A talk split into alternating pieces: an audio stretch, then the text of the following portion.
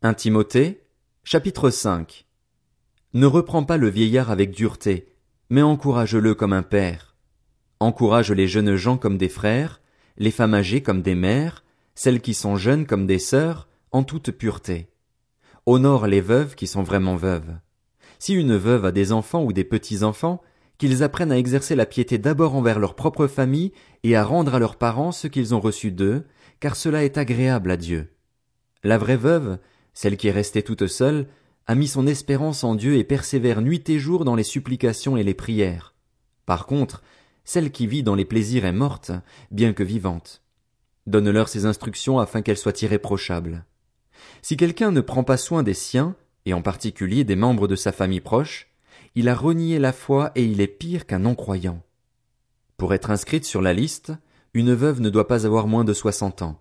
Il faut qu'elle ait été fidèle à son mari et qu'elle soit connue pour de belles œuvres, qu'elle ait élevé ses enfants, exercé l'hospitalité, lavé les pieds des saints, porté secours aux opprimés, cherché à faire le bien en toute occasion. Par contre, écarte de la liste les jeunes veuves, car lorsque leurs désirs les dressent contre Christ, elles veulent se remarier et se rendent ainsi coupables d'avoir rompu leur engagement initial. De plus, étant désœuvrées, elles prennent l'habitude d'aller de maison en maison.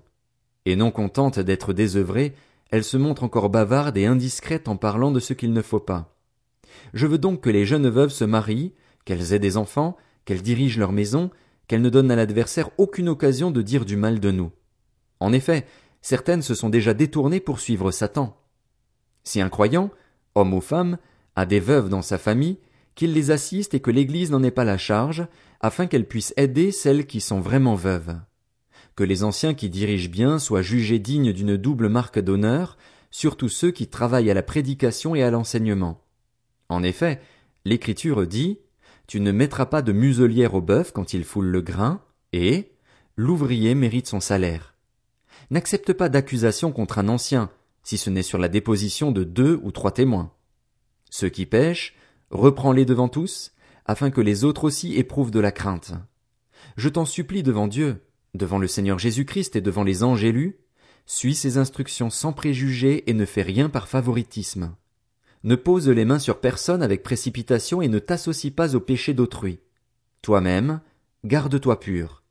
Cesse de ne boire que de l'eau, Prends un peu de vin à cause de ton estomac et de tes fréquents malaises. Les péchés de certains hommes sont évidents avant même qu'on les juge, mais chez d'autres ils ne se découvrent que par la suite. De même, les belles œuvres sont évidentes et celles qui ne le sont pas ne peuvent rester cachées.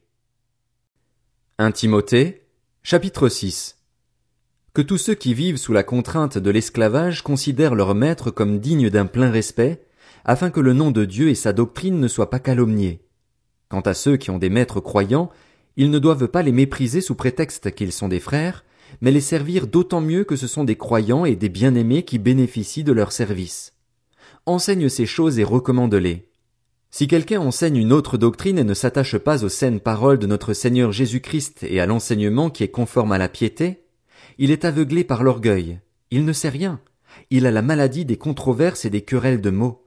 C'est de là que naissent les jalousies, les disputes, les calomnies, les mauvais soupçons, les discussions violentes entre des hommes à l'intelligence corrompue, privés de la vérité, qui croient que la piété est une source de profit. Éloigne-toi de telles personnes. La piété est pourtant une grande source de profit quand on se contente de ce que l'on a. En effet, nous n'avons rien apporté dans le monde et il est évident que nous ne pouvons rien en emporter. Si donc nous avons de la nourriture et des vêtements, cela nous suffira. Quant à ceux qui veulent s'enrichir, ils tombent dans la tentation, dans un piège et dans une foule de désirs stupides et nuisibles qui plongent les hommes dans la ruine et provoquent leur perte. L'amour de l'argent est en effet à la racine de tous les maux. En s'y livrant, certains se sont égarés loin de la foi et se sont infligés eux-mêmes bien des tourments. Quant à toi, homme de Dieu, fuis ces choses et recherche la justice, la piété, la foi, l'amour, la persévérance, la douceur. Combat le bon combat de la foi, saisis la vie éternelle. C'est à elle que tu as été appelé et c'est pour elle que tu as fait une belle profession de foi en présence d'un grand nombre de témoins.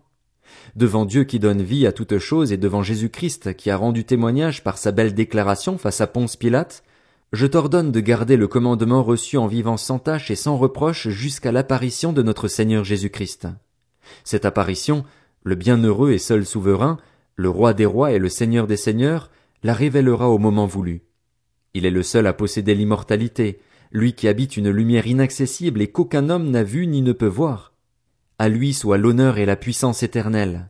Amen. Aux riches de ce monde, ordonne de ne pas être orgueilleux et de ne pas mettre leur espérance dans des richesses incertaines, mais dans le Dieu vivant, qui nous donne tout avec abondance pour que nous en jouissions. Ordonne-leur de faire le bien, d'être riches en belles œuvres, de se montrer généreux, prêts à partager. Ils s'assureront ainsi en guise de trésor de bonnes fondations pour l'avenir, afin de saisir la vie éternelle. Cher Timothée, garde le dépôt qui t'a été confié, évite les bavardages profanes et les objections de la pseudo-connaissance. En s'y engageant, certains se sont détournés de la foi. Que la grâce soit avec toi. De Timothée, chapitre 1 De la part de Paul, apôtre de Jésus-Christ par la volonté de Dieu pour annoncer la promesse de la vie qui est en Jésus-Christ, à Timothée, mon enfant bien-aimé, que la grâce, la compassion et la paix te soient données de la part de Dieu le Père et de Jésus-Christ notre Seigneur. Je suis reconnaissant envers Dieu, que je sers, à l'exemple de mes ancêtres, avec une conscience pure, lorsque sans cesse, nuit et jour, je me souviens de toi dans mes prières. Je me rappelle tes larmes et je désire te voir afin d'être rempli de joie. Je garde en effet le souvenir de la foi sincère qui est en toi. Elle a d'abord habité ta grand-mère Loïs et ta mère Eunice, et je suis persuadé qu'elle habite aussi en toi. C'est pourquoi, je te le rappelle, ranime la flamme du don de Dieu que tu as reçu lorsque j'ai posé mes mains sur toi. En effet, ce n'est pas un esprit de timidité que Dieu nous a donné, mais un esprit de force, d'amour et de sagesse. N'aie donc pas honte du témoignage à rendre à notre Seigneur, ni de moi son prisonnier, mais souffre avec moi pour l'Évangile en comptant sur la puissance de Dieu. Il nous a sauvés et nous a adressé un saint appel. Et il ne l'a pas fait à cause de nos œuvres, mais à cause de son propre plan et de sa grâce, qui nous a été accordée en Jésus-Christ de toute éternité et qui a maintenant été révélée par la venue de notre Sauveur Jésus-Christ.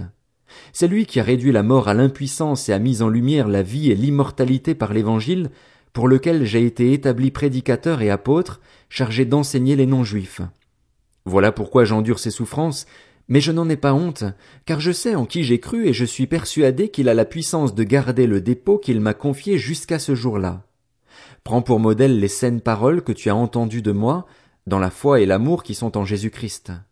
Grâce au Saint-Esprit qui habite en nous, garde le beau dépôt qui t'a été confié. Tu sais que tous ceux qui sont en Asie m'ont abandonné, notamment Figel et Hermogène. Que le Seigneur accorde sa compassion à la famille d'Onésiphore, car il m'a souvent réconforté et n'a pas eu honte de ma situation de prisonnier. Au contraire, lorsqu'il est venu à Rome, il m'a cherché avec beaucoup d'empressement et m'a trouvé. Que le Seigneur lui donne d'obtenir grâce auprès du Seigneur ce jour-là. Tu sais mieux que personne combien de services il a rendu à Éphèse.